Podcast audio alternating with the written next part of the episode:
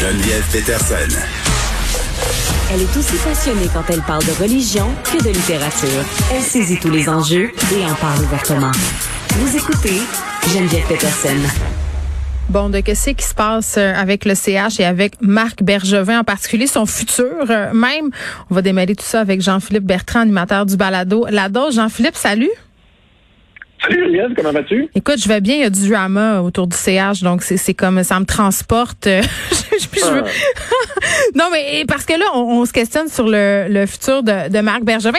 C'est drôle quand même parce que bon, euh, les Canadiens ont fait les finales de la, de la Coupe Stanley. Là, c'est sûr que ça se passe pas bien depuis le début de la saison, mais pourquoi on se questionne là, là à ce moment-ci sur le futur de Marc Bergevin? C'est à cause des défaites? C'est quoi?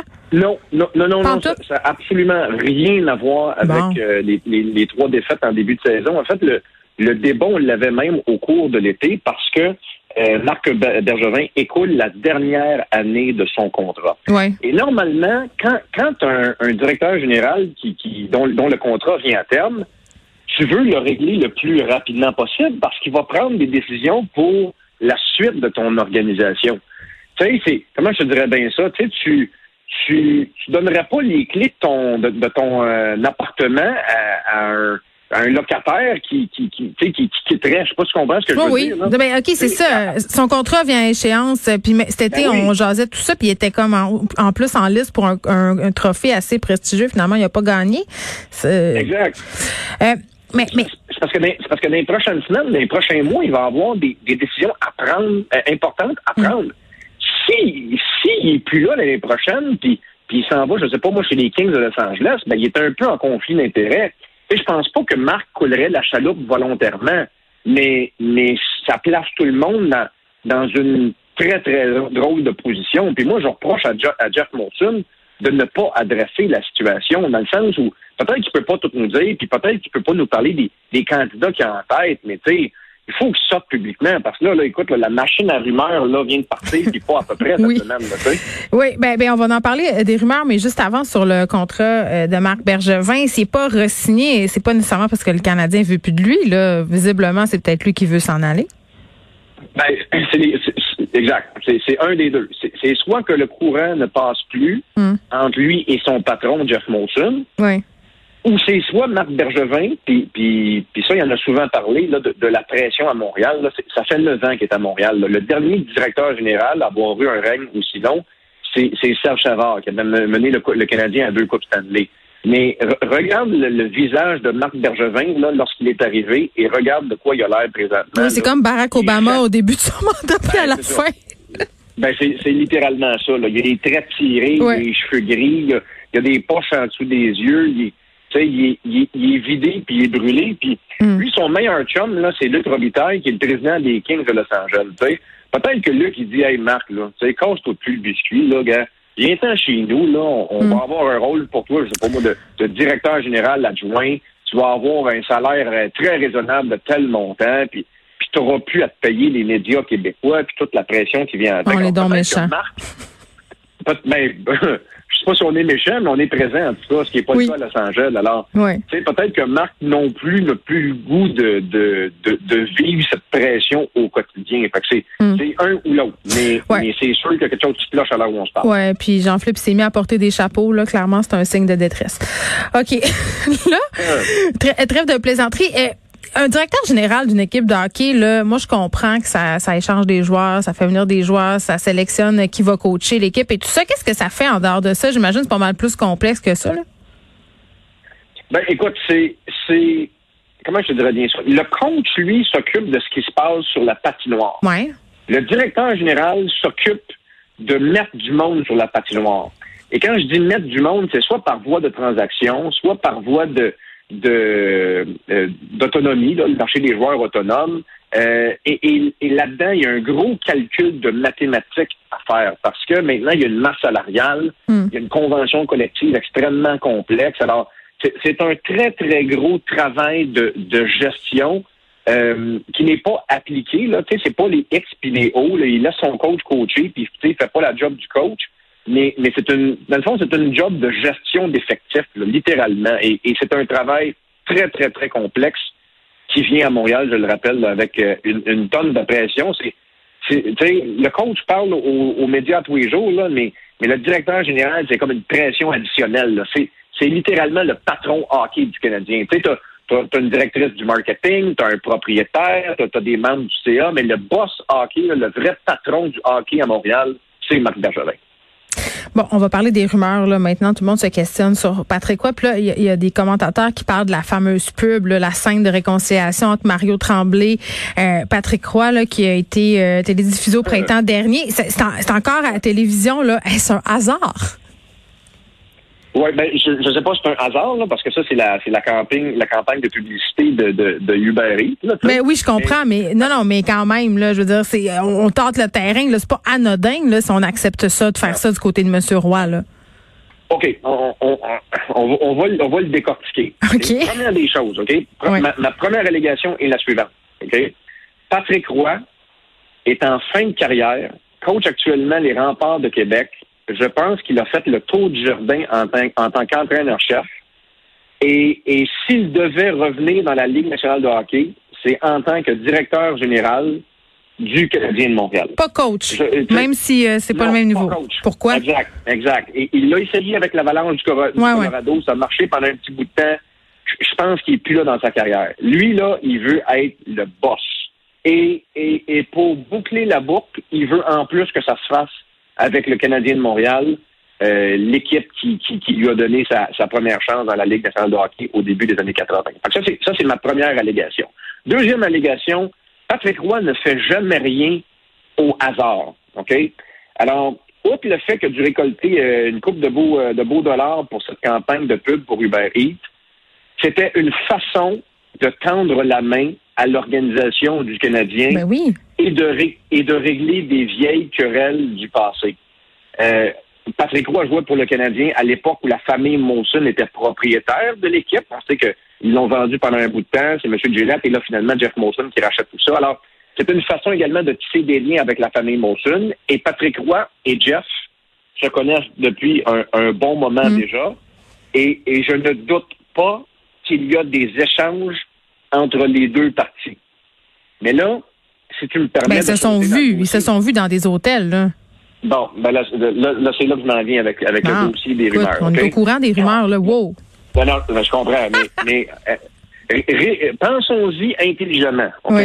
On, est au, on est au Québec. OK? Euh, c'est un, un, un, grand village, le Québec, puis le hockey, le sport qui, qui est roi et maître. OK? Oui. Penses-tu vraiment, OK, que, si Marc Bergevin, euh, excuse, Patrick Roy avait rencontré Jeff Molson, il ferait ça dans le resto, dans le resto bar. Ben non, il voulait que ça soit su, là, c'est bien clair. On peut se rencontrer en FaceTime. Ben non, c'est sûr.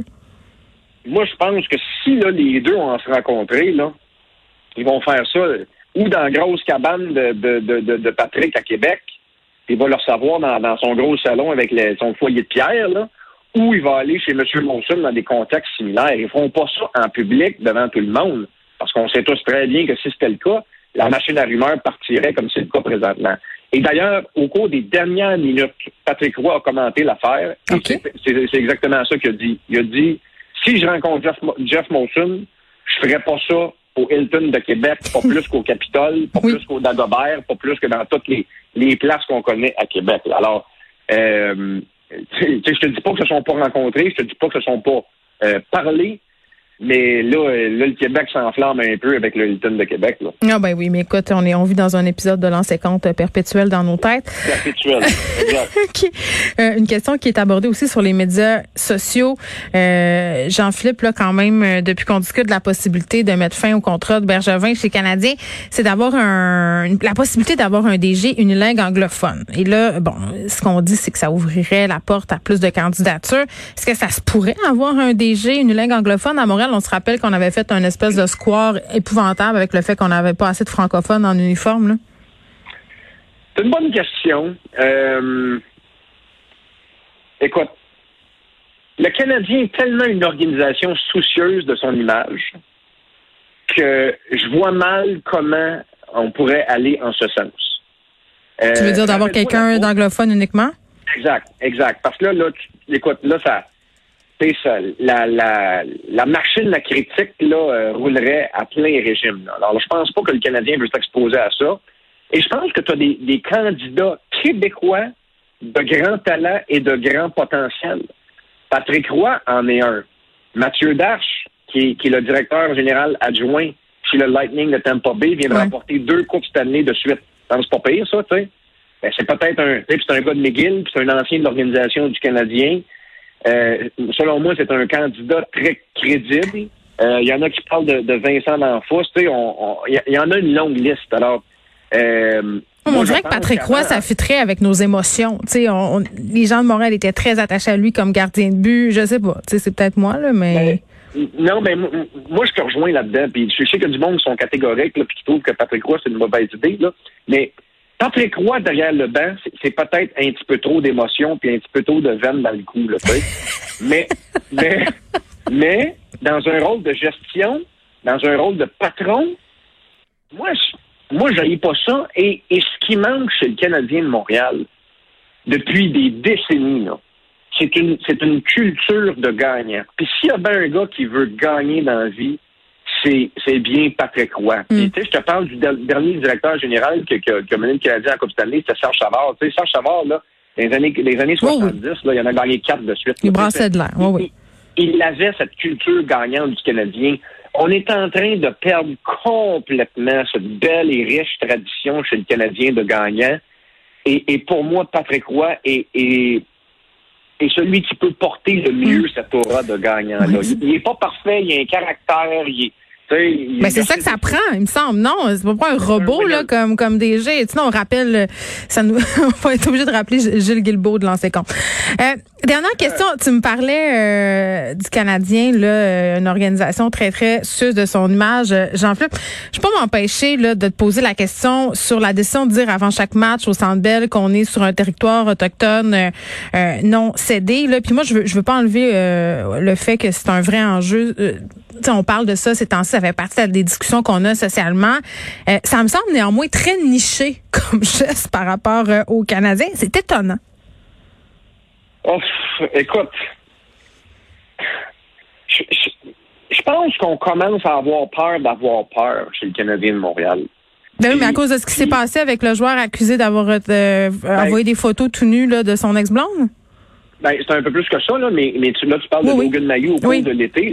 Là. Ça, écoute, là. Mais ça a commencé là, là, les affaires. Ben, ben écoute, ça dure depuis. Ben, ben, moi, moi j'ai couvert le Canadien longtemps, là, ça dure depuis des, des années, des décennies. Là, ouais, peur d'avoir peur, mais, mais ben elle est de plus en plus présente. Puis sincèrement, cet été, quand le Canadien a fait la sélection de Logan Mayou, euh, honnêtement, on s'est tiré dans le pied parce que euh, les, les possibilités qu'il devienne un grand joueur sont pas mal plus minces que que, que la tempête que ça a engendré. Alors ça, ça a été une très mauvaise décision. Puis là, on sait, puis, puis c'est noble, c'est une noble cause d'être très sensible à la cause autochtone avec tout ce que tout ce que, que l'actualité nous a tristement rappelé au cours des, des, dernières semaines, des derniers mois.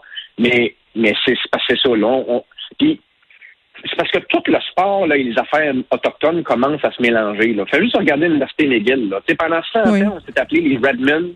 Là, on vient de changer le nom pour les Redbirds parce que certains clamaient que le, le nom Redmond, qui d'ailleurs n'avait rien à voir avec le fait autochtone, euh, était, euh, était un préjudice aux Premières Nations. Euh, les Redskins de Washington dans, dans, dans la NFL viennent de changer de nom et s'appellent depuis deux, trois ans le Washington Football Mais c'est correct qu'on qu'on enlève Redskins, Redman, puis tout ça. Je pense que tout le monde s'entend pour dire que c'est offensant pour les Premières Nations. Les ne s'appellent plus les Indiens de Cleveland. je, pense que les, après la douche froide de Mayou, là, le Canadien a décidé de d'éviter toute forme de controverse. Ben, d'éviter, mais là, ils ont pris pour euh, sur eux autres le fait de, de, dire ça avant chaque match. Personne ne leur demandait de faire ça. C'est ça qui est étonnant. C'est comme une initiative bizarre. Mais, mais, regarde, comparer ça, c'est comme quand tu vas aux douanes, là, puis c'est comme si le douanier te, te demandait, là, nothing te déclare, là. Euh, te, te demandais pas la question. Tu as-tu quelque chose à déclarer? Puis, ça, tu déclares ça. Tu dis, ah oui, en passant, j'ai, euh, j'ai dans mes valises mm. euh, telle affaire puis telle affaire. Là. Tu sais, ils ont, ils ont, comme dédouané sans, sans, se le faire demander. Mais c'est bizarre. C'est ça. C'est très étonnant. Euh, peu importe, euh, ben, évidemment. C'est une façon aussi d'éviter la controverse. Là, parce que là, mais il n'y en avait pas de controverse. Il n'y en avait pas. Non, mais si, si, plus tard, ça s'était su que le Centre Bell a été construit sur, comprends-tu, là, peut-être qu'ils ont voulu éviter une, possible euh, une possible catastrophe aussi. en dédouanant ça, ça va être fait demander. Mm. moi, je suis d'accord avec toi. C'est ça le mot juste de problème ce temps-ci. Puis si tu veux me côté là-dessus sur Twitter, vas-y, là, mais, mais présentement, là, les, les, fondations du Canadien là, sont tellement fragiles que la maison là, branlotte de partout. Puis, puis ça paraît, c'est plate à dire, mais, mais c'est sûr que ça a un impact sur les performances de l'équipe. Là, oui, sans doute. Et, et la fiche de zéro T, t'as plus de capitaine, t'as plus de gardien, il y a des joueurs absents pour des raisons obscures. Honnêtement, là, la maison est en train de s'écrouler pour, hmm. pour un paquet de raisons. bon, on verra si c'est Patrick Roy qui va réussir euh, à resolidifier cette maison-là. Chambranlante, comme tu le dis, Jean-Philippe Bertrand, merci. Si on veut plus de détails sur l'histoire avec Marc Bergevin, on peut écouter le plus récent épisode de La Dose sur la plateforme cube.ca. Merci beaucoup.